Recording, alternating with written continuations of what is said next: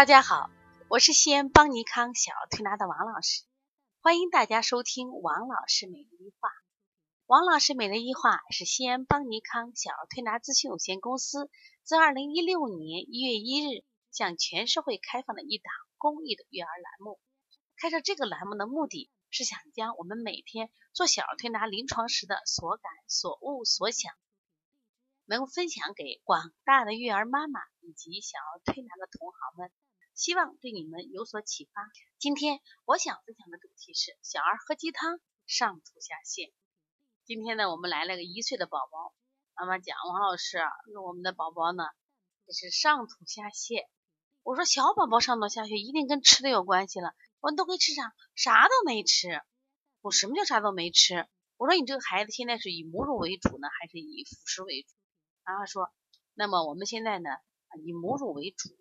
加了一些辅食，你看现在孩子一岁多了，妈妈还是以母乳为主。我说加辅食你怎么加呢？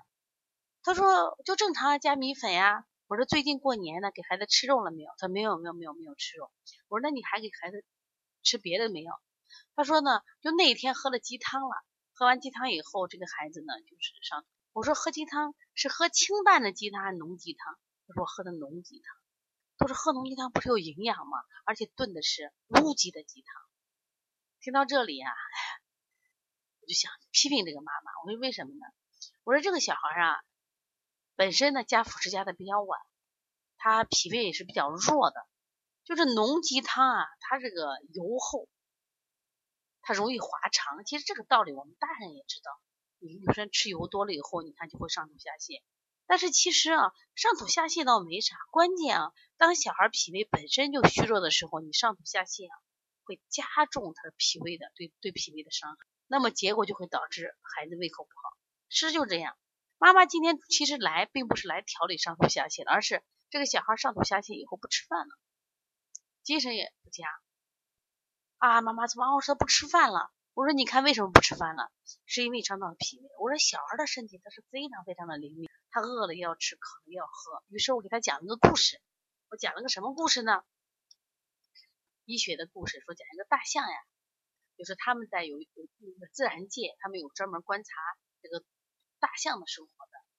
说有一天呀，就是他们观察这个大象群里有个母象，它怀孕。平常呢，它平常都离他们这个圈儿都不远，就是走的距离啊不过一公里外。有一天这个大象呢，竟然呢走了二十八公里以外。走到一棵不高的树旁边，然后呢，把上面的树的叶子呀全部吃光。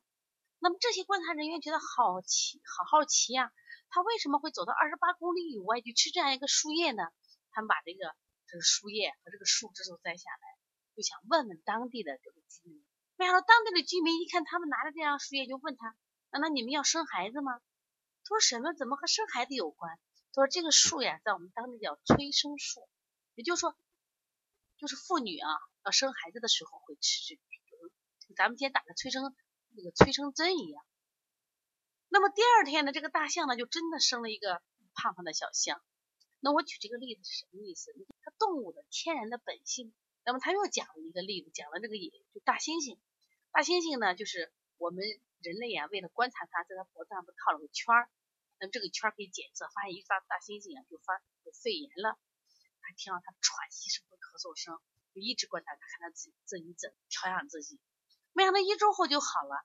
他们在观察大猩猩就吃就一种树叫金鸡纳树的树叶，老的不吃，嫩的不吃，只吃那种什么不老不嫩的，帮助消炎呀。实际上金鸡纳树这种药物，啊，我们在人类一百多年前从这里边提升的药物来制作什么呀？我们的一些消炎的抗生素。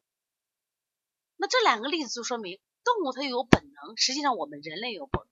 那小孩呢？当他吃了鸡汤以后，上吐下泻，其实也是一种本能，就说他这种东西对他是承受不了的。所以说，我们的家长认为啊，多喝点鸡汤，还是乌鸡汤，还浓厚的鸡汤，我认为是给孩子补充营养的，没想到孩子承受不了。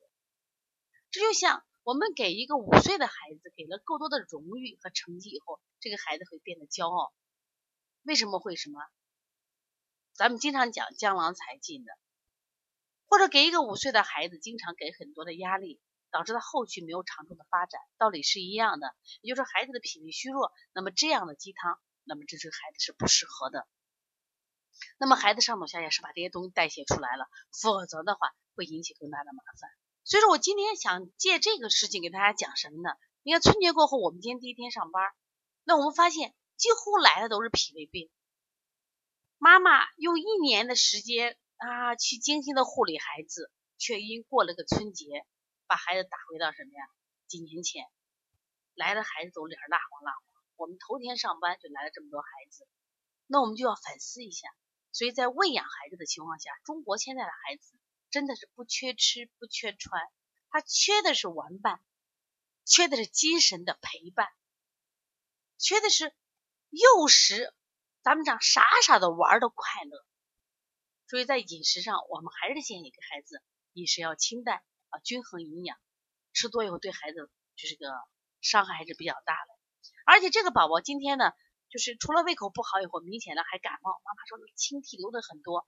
我说你知道正气不足，邪之所从。你的孩子正因为上上吐下泻以后，脾胃虚弱了，所以说呢，这稍微一变天，天冷了，天热了，这个孩子就容易感冒，而且感冒还不容易好。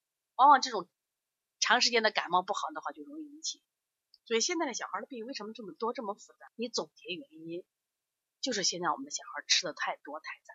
所以说，改变一下我们的育儿心理，我想我们的孩子会变得更健康，让孩子少生病不生病。我想应该是我们所有家长都应该什么呀关心的问题。